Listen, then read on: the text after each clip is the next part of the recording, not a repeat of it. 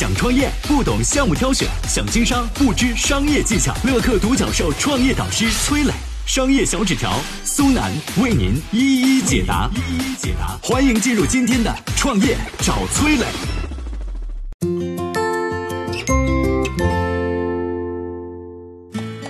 曾是年轻人聚会的最佳选择，如今却成了老年人的主舞台。引领潮流的 KTV 是如何诞生的，却又为何走向衰落呢？有请崔磊，有请崔磊。年轻的时候，朋友聚会最时髦的去处是哪里呢？七零后的回答是舞厅，八零后的回答是溜冰场，而学生时代的九零后应该会选择 KTV。周末小聚、生日 party、朋友失恋。KTV 承载了很多年轻人的青涩回忆，而如今，KTV 即将消失的声音不断的传出，倒闭潮也是一阵接着一阵。今天就来跟您说说 KTV 的前世今生。KTV 最早起源于二十世纪六十年代末，原本啊也不叫 KTV，叫卡拉 OK，指的是只有伴奏的磁带，主要是给那些没有条件找乐队伴奏的歌手用的。当时的日本呢，处于战后经济高歌猛进的时代。膨胀的物欲和沉闷的社会为卡拉 OK 的兴起铺出了肥沃的土壤，因此啊，另类的嬉皮士生活迅速的在日本这片土地上流行开来，而日本的青年嬉皮士喜欢在歌厅跟着伴奏嘶吼，以此来传递自己特立独行的价值主张。所以说啊，KTV 最初的模样就是一个开放式的歌厅，一群人跟着伴奏瞎唱，而真正的 KTV 诞生在上世纪八十年代台湾。一个叫做周英的小贩在街头摆摊贩卖光盘，在攒下了第一桶金之后，他选择开了一家光盘专卖店。由于单纯售卖光盘难以让顾客对音质有直观的感受，周英啊就在自己店里边设置了一个简易的包厢，方便客人三百六十度环绕试听试唱。没想到光盘没卖出去多少，来试唱的个人反而越来越多了。此时的周老板灵机一动，干脆直接转型做起了卖唱的生意。中国第一家 KTV 由此诞生，它后来的名字叫做钱柜。短短几年时间，钱柜就在台湾开出了十几家连锁店。一九九四年，跨越海峡登陆上海，十里洋场的上海对于新鲜事物总是乐此不疲。钱柜成了上海年轻人最喜欢的聚会去处，店里边还经常会有台湾明星出没。不久之后呢，钱柜北京朝外店也正式开业了。凭借富丽堂皇的装修、丰富的自助餐饮，吸引了一大批有钱有闲的社会精英。据说运气好的时候，还能在 VIP 包厢碰上赵薇、王菲这种级别的明星，钱柜的名声也正是在全国打响。一时间，各种顶着金贵银贵的山寨 KTV 也亮相出现，KTV 取代歌厅、舞厅、迪厅，成了那一代年轻人的新宠。据说呢，在那个年代，钱柜一家店单月的营收就能超过一千万，一个包厢一晚上平均消费也在两千块钱左右，受欢迎程度可见一斑。时过境迁，KTV 生意已经没有当年火爆了。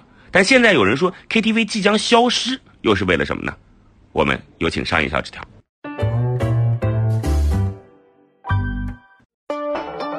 有请商业小纸条，请商业小纸条。上面崔老师说到，有媒体说 KTV 可能要消失了，其实这些报道也不是没有根据。二零一五年呢，万达的八十多家大歌星 KTV 全部关闭。同年二月份呢，明星最爱的钱柜北京朝外店也正式宣布关门。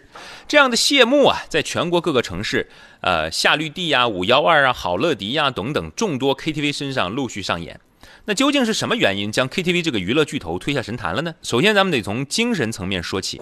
八零九零后都应该知道，网吧、酒吧、KTV 在父母眼里啊，那简直就是洪水猛兽，是毒药啊！小孩子千万不能碰。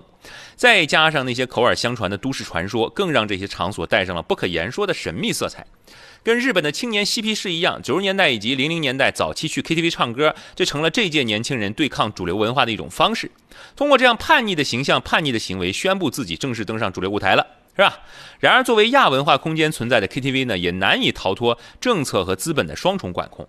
二零零六年新颁布的《娱乐场所管理条例》规定，未成年人禁止进入营业性娱乐场所，并且在凌晨两点到早上八点，所有娱乐场所不得营业。这个条例的颁布啊，给原本野蛮生长的中国 KTV 市场踩下一脚急刹车。另一边，市场竞争也在日趋激烈。伴随着各种新兴商业模式的诞生，年轻人展示个性的方式不断丰富。二零一四年，移动 K 歌 APP 两大巨头唱吧以及全民 K 歌正式上线，仅仅四年时间，用户总数超过了两个亿。但真正颠覆 KTV 行业的，要数二零一六年诞生的所谓迷你 KTV，以咪达呀、有唱啊为代表的唱歌亭子啊，开始进军商场，正式挥动了 KTV 革命的镰刀。据统计啊，到二零一七年底，全国范围内就有超过五点四万个唱歌亭子纳入备案管理。与租金和人力成本较高的传统 KTV 不同，迷你 KTV 成本极低，一台设备两三万。相对传统的沉重的 KTV 来说呢，回本更快，扩展更猛。再看盈利能力，唱歌亭子一首歌的收费大概在五块钱，半小时最低消费三十块钱。而如今的 KTV 呢，只要三十八块钱就能欢唱一个下午啊。然而，超低的人均消费并没有为过去的老大哥们带来人气，反而吸引了一大批老年人捧着茶杯啊，带着热水走进冬暖夏凉的 KTV 包房。KTV 引领潮流的时代就此一去不返。